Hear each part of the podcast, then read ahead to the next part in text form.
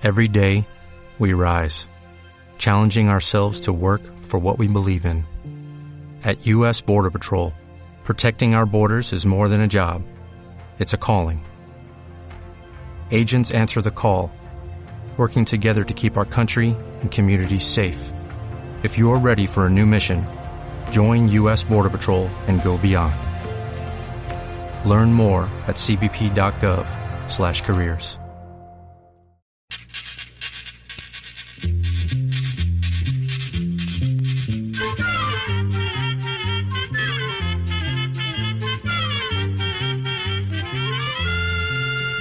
Llegó pa' todo, llegó la escuela, llegó la escuela, llegó por radio.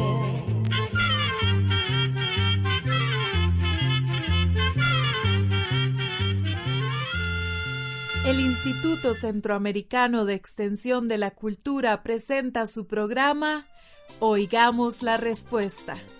Compartiremos con ustedes las preguntas de nuestros oyentes y daremos las respuestas a sus inquietudes. Mándenos sus preguntas al apartado 2948-1000 San José, Costa Rica.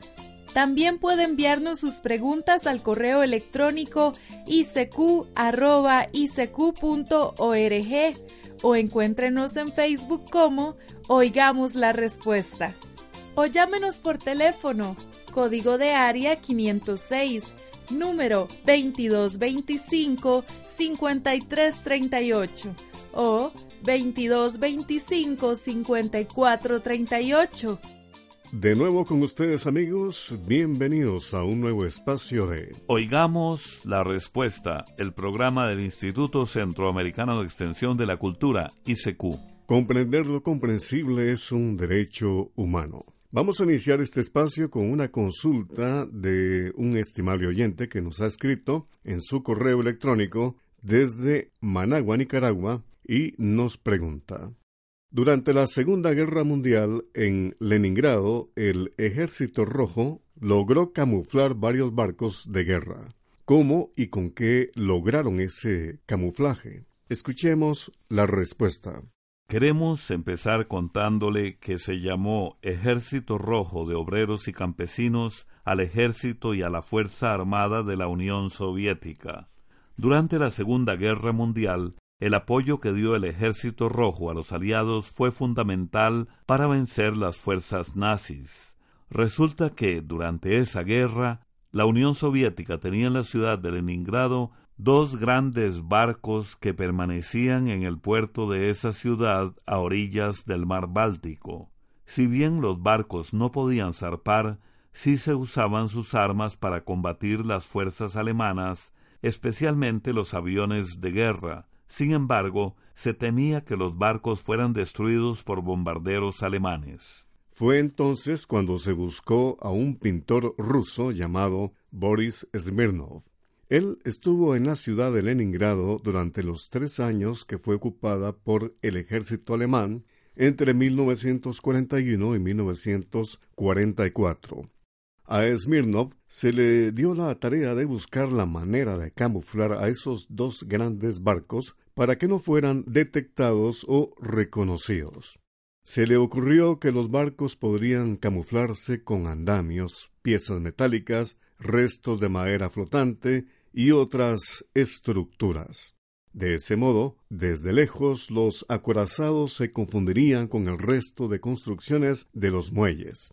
Y parece que la idea fue un éxito, pues desde lejos los barcos se confundieron muy bien y el ejército nazi nunca los reconoció. Vamos a la música, música centroamericana, para compartir sueños, ilusiones, aspiraciones. Me cansé de el grupo El Clubo de Guatemala. Que la disfruten. Me cansé de pelear, me cansé que todo dentro de mí esté de tu lado. Me cansé de fingir,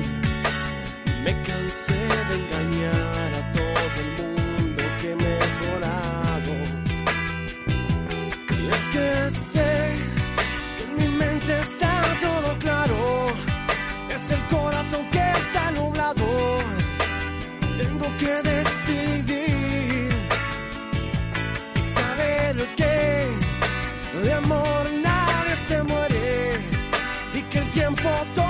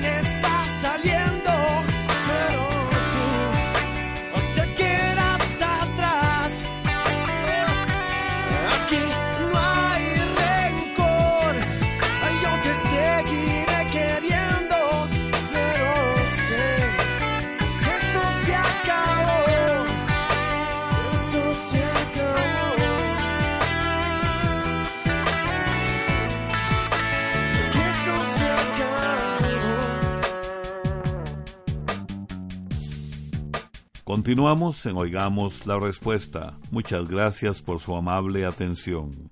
Un estimado oyente nos envió una carta desde San Vito, Cotobruz, Costa Rica, y nos hizo esta pregunta. ¿Qué funciones tienen en el cuerpo las glándulas sudoríparas? Oigamos la respuesta. Las glándulas son órganos encargados de producir sustancias necesarias para el buen funcionamiento del cuerpo. Existen varias clases de glándulas según la función que tienen en el cuerpo. Están, por ejemplo, las glándulas sudoríparas por las que nos pregunta nuestro oyente.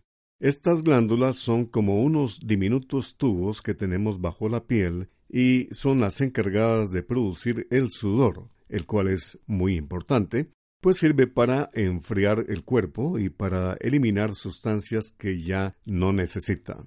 Imagínese que una persona puede tener entre 2 y 4 millones de glándulas sudoríparas en todo el cuerpo. La parte del cuerpo donde hay más glándulas sudoríparas son los pies. También le contamos que las mujeres tienen más glándulas sudoríparas que los hombres, pero los hombres sudan más. Hay dos clases de glándulas sudoríparas. Están las llamadas ecrinas, que se encuentran en gran cantidad en las palmas de las manos, la cara y las plantas de los pies. El sudor producido por estas glándulas es parecido al agua y de color transparente. Cuando el cuerpo comienza a calentarse mucho, especialmente cuando se hace ejercicio, millones de estas glándulas se activan produciendo el sudor, que sale por medio de los poros, que son agujeritos muy pequeños que hay en toda la piel. Ese sudor empieza a enfriarse con el aire y ese proceso se conoce como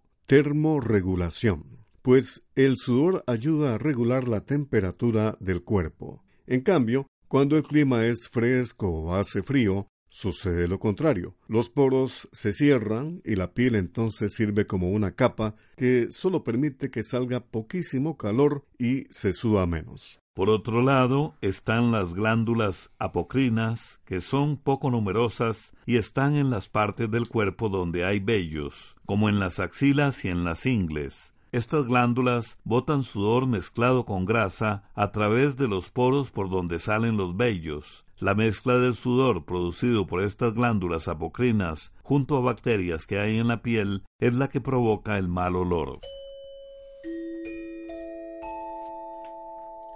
Les estamos transmitiendo el programa Oigamos la Respuesta. 54 años de tradición. ¿Qué nombre recibe el cambio físico en los hombres cuando el pecho tiende a crecer de forma abultada? ¿Cuál es el tratamiento para evitar esa molestia? Es la consulta que desde Cajón de Pérez Celedón en Costa Rica nos hace un estimado oyente y vamos a escuchar la respuesta. Al agrandamiento de los pechos en los hombres se le llama ginecomastia. Esto se da por un desbalance o falta de equilibrio entre las hormonas conocidas como estrógeno y testosterona. Las hormonas son sustancias que producen diferentes glándulas, ayudan a controlar el buen funcionamiento de las células y de los distintos órganos del cuerpo. Ahora bien, la testosterona y el estrógeno controlan el desarrollo y el mantenimiento de las características sexuales, tanto en los hombres como en las mujeres. Las mujeres tienen más estrógeno que testosterona, y los hombres, todo lo contrario, tienen más testosterona que estrógeno. Pero a veces ocurre que la cantidad de estrógeno en los hombres es muy alta o no está en equilibrio con la cantidad de testosterona. Cuando eso pasa, los pechos del hombre tienden a crecer un poco. La ginecomastia o agrandamiento de los pechos en los hombres se puede presentar en tres momentos. El primero cuando los bebés varones nacen con pechos más grandes debido a los efectos del estrógeno de la madre, pero ese crecimiento disminuye por lo general en dos o tres semanas después del nacimiento. Otro momento es durante la pubertad o lo que llaman el desarrollo, pues en esa época hay muchos cambios hormonales en el cuerpo.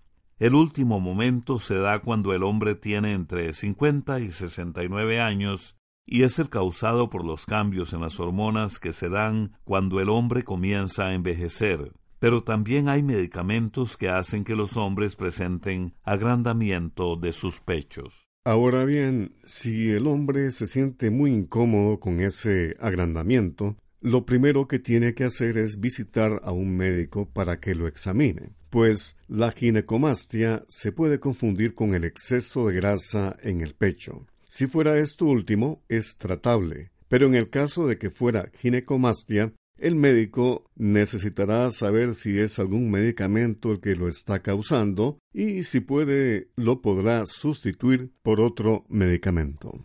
Ahora, si es por la edad, es muy posible que se recomiende la cirugía que la debe hacer un cirujano plástico o especialista en cirugía reconstructiva, pues hasta la fecha no hay tratamiento para evitar la ginecomastia. También conviene visitar al médico para descartar un cáncer de mama que también puede darse en los hombres.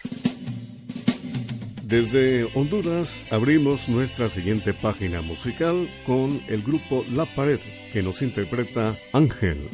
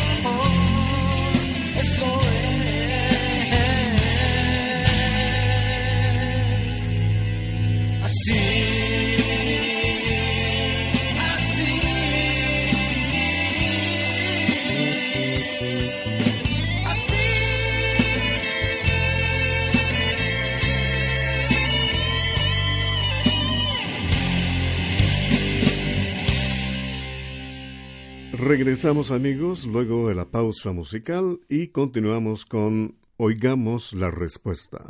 Muchas gracias por su sintonía. Todavía se sigue cazando indiscriminadamente a las ballenas azules y a las orcas. ¿Qué sanciones tienen estos cazadores? Es la pregunta que nos hace el señor Denis Romero, que nos envía un mensaje a nuestro Facebook desde Managua, Nicaragua. Escuchemos la respuesta. La ballena azul es el mamífero más grande del mundo. Este animal es enorme. Imagínese que puede llegar a medir poco más de 30 metros de largo y pesar 160 toneladas métricas, o sea, 160 mil kilos. Hace 100 años había muchísimas ballenas azules en todos los océanos del mundo. Hoy, los científicos calculan que quedan unas doce mil ballenas azules. La cacería indiscriminada ha venido acabando con estos animales, pero también lo ha hecho la contaminación de los mares y los choques de ballenas contra barcos. Por su parte, las orcas, que pertenecen a la familia de los delfines, no están tan amenazadas como las ballenas azules. Aún así, su cantidad también ha bajado debido a la cacería, la contaminación de los océanos y a la pérdida de sus hábitats o también a lugares naturales donde acostumbran vivir. En la actualidad existen organizaciones que trabajan protegiendo las especies marinas en peligro de extinción, como las ballenas azules. Además, desde el año 1946 existe un organismo llamado Comisión Ballenera Internacional que regula la cacería y el comercio de cetáceos, que es como se llama a estos animales acuáticos. Esta comisión prohibió en todo el mundo la cacería de la ballena azul, mientras que con otras especies se deben cumplir ciertos requisitos, como en el caso de las orcas. En realidad no hay multas o sanciones de parte de esta organización, que se encarga más bien de supervisar que los 88 países que la forman respeten los acuerdos firmados. Ahora bien, las multas económicas o penales dependen de las leyes que cada país tenga sobre la explotación de los recursos marinos y la protección de las especies que hayan sido declaradas como protegidas en ese país. Hay países que no tienen multas de ninguna clase por la caza de estos animales, mientras que otros tienen leyes más estrictas y aplican multas o incluso llevan a los cazadores a la cárcel.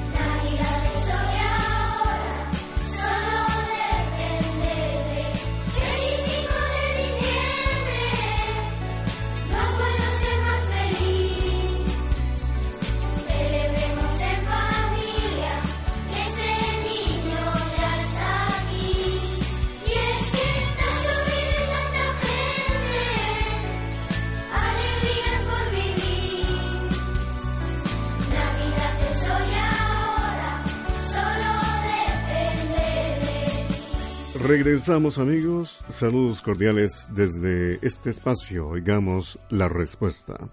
Y vamos a continuar con una consulta de un estimado oyente que nos escucha desde Pérez Celedón en Costa Rica, nos ha llamado por teléfono y nos consulta. ¿Quién fue el inventor del bandoneón y en qué año? Escuchemos la respuesta. El bandoneón es un instrumento de viento fabricado por primera vez en Alemania allá por el año de 1835. Su inventor fue un señor llamado Alfred Band. El bandoneón es un instrumento musical que se toca con ambas manos. En cada mano se colocan los extremos del bandoneón y en el medio tiene una pieza alargada llamada fuelle que se estira y encoge conforme la persona abre o cierra sus brazos.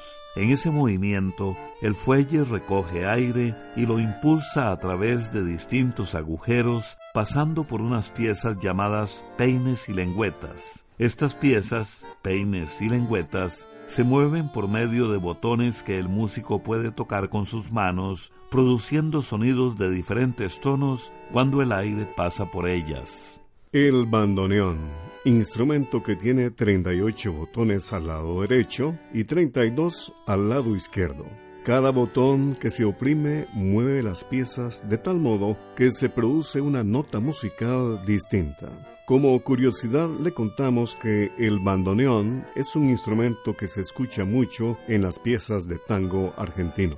Se dice que este instrumento llegó a Argentina a manos de marineros e inmigrantes y rápidamente se convirtió en uno de los instrumentos favoritos. Programa A Control 37. ¿Por qué hay gallinas culecas que sacan más pollos que otras? ¿Cuál es la causa de que las mujeres padezcan de los ovarios? ¿Por qué el lago azul llama tanto la atención? Las respuestas a estas y otras preguntas las podrá escuchar usted en nuestra edición de Oigamos la Respuesta de mañana. No se pierdan el programa. Muy pronto estará a la venta el libro Almanaque Escuela para Todos 2019. Por cierto, les contamos a nuestros amigos guatemaltecos que la bodega de ese país ha cambiado su dirección. Donde pueden comprar los libros ahora es en esta dirección. GMS Ofibodegas Centro 11, número 29,11 Avenida 3671, Zona 11, Colonia Las Charcas, teléfono 2304 0000. Vamos a repetir la dirección para que de verdad puedan adquirir el almanaque Escuela para Todos 2019, allá en Guatemala. GMS Ofi Bodega Centro 11, número 29,11, Avenida 3671, Zona 11, Colonia Las Charcas, teléfono 2304 0000. Y así llegamos al final del programa del día de hoy. Los esperamos mañana en este su programa Oigamos la Respuesta.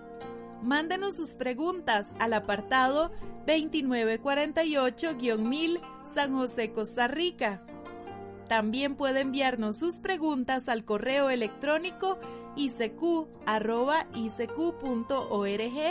o encuéntrenos en Facebook como Oigamos la Respuesta. O llámenos por teléfono, código de área 506, número 2225-5338 o 2225-5438. Recuerde que Comprender lo comprensible es un derecho humano.